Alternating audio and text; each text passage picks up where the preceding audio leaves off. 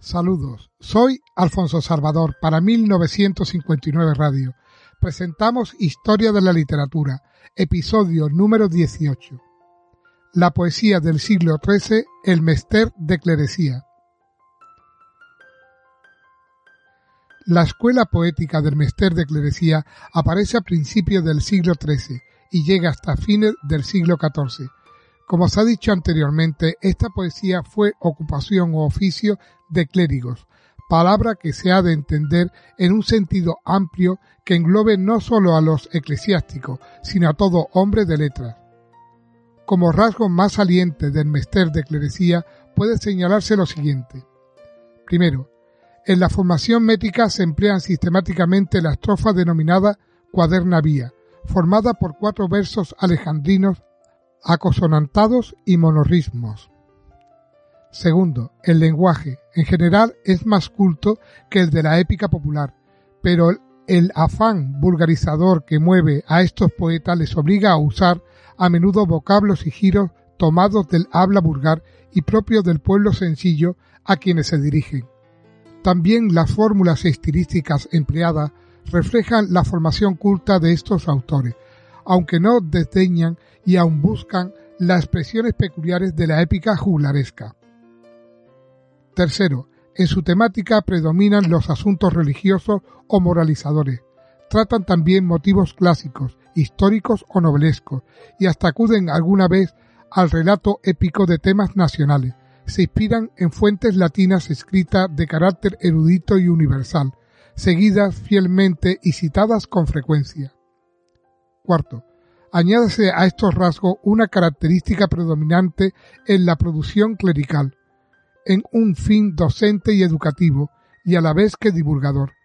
Estos caracteres separan las dos escuelas poéticas medievales. A la primera época del Mester de Clerecía, siglo XIII, pertenecen las obras de Berceo, el libro de Apolonio, el de Alessandre y el poema de Fernán González. Berceo.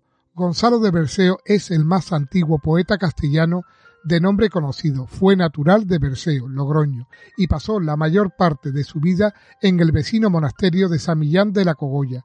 Allí se educó, fue ordenado sacerdote y vivió como clérigo secular, o quizás como monje, hasta la segunda mitad del siglo XIII. Producción literaria. Toda su obra está escrita en cuaderna vía y suelen clasificarse así. Tres vidas de santos. Vida de Santo Domingo de Silos Vida de San Millán de la Cogolla y Vida de Santa Oria. B. Tres poemas marianos. Lores de Nuestra Señora. Duelo de la Virgen el día de la pasión de su Hijo y Milagros de Nuestra Señora. C. Tres obras de asuntos varios. Martirio de San Lorenzo. El sacrificio de la misa. Los signos que aparecieron antes del juicio. Tradujo además tres himnos litúrgicos latinos.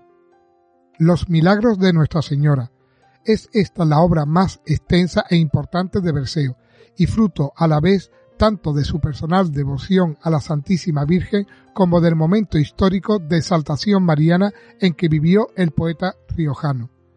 Los 25 hechos prodigiosos que refieren tiene como fin pregonar la piedad maternal de María y su omnipotente poder de intercesión en favor de sus devotos estos milagros pertenecen al conjunto de piadosas tradiciones marianas muy difundida por toda Europa durante la Edad Media y que Berceo conoció a través de un ejemplar latino.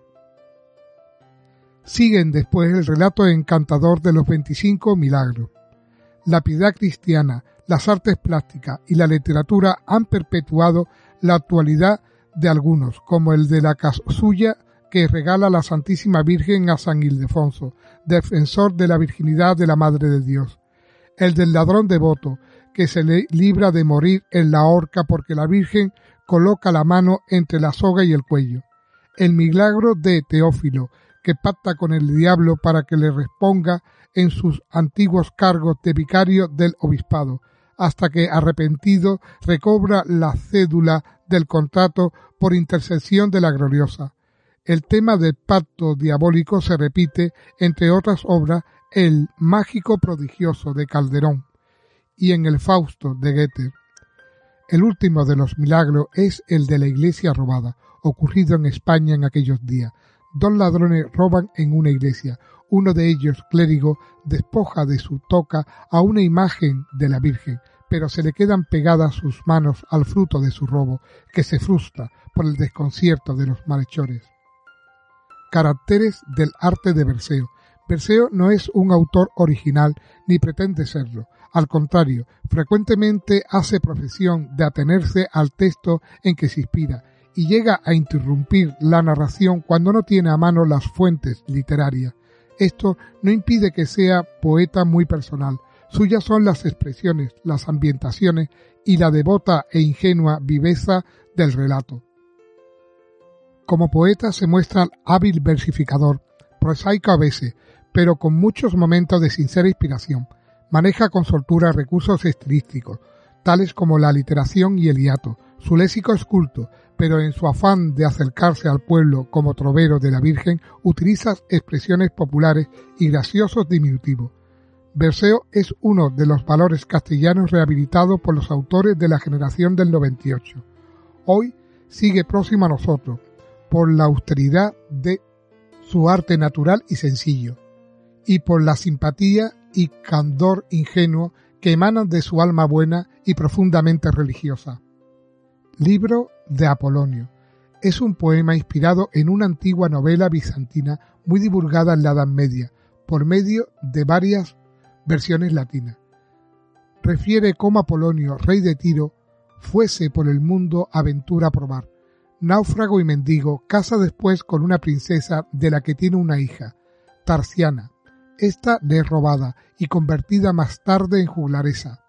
Es al fin hallada por su padre, que también recobra a su esposa a la que había dado por muerta. El anónimo autor del relato muestra en el fértil imaginación y dotes no comunes de delicadeza y sensibilidad estética. La figura de Tarsiana es una creación original, precedente entre otros personajes literarios femeninos de la gitanilla de Cervantes. libro de Alessandre es el poema más extenso del Mestel de Clerecía, tiene más de 10.000 versos y narra la vida de Alejandro Magno, basándose en diversas fuentes y mezclando elementos de procedencia heterogénea.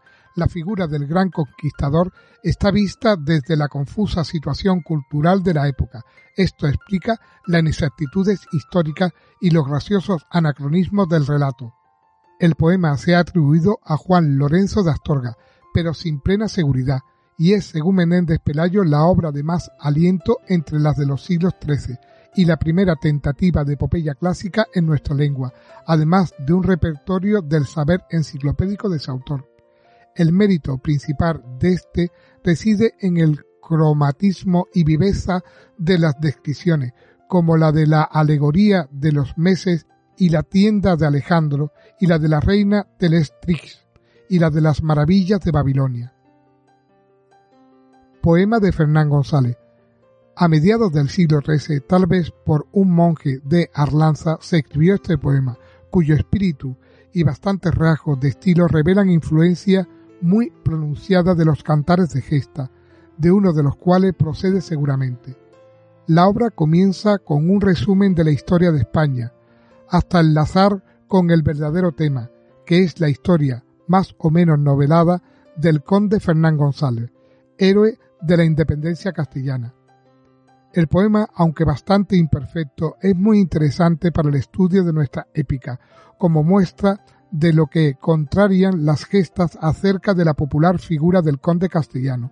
El relato está penetrado de entusiasmo religioso y de cierto sentido nacional que no impide el visible apego a lo local con, con que el autor enaltece a Castilla sobre los otros reinos de España. Espero que os haya gustado y que os suscribáis. Un saludo a todos y muchas gracias por escucharme.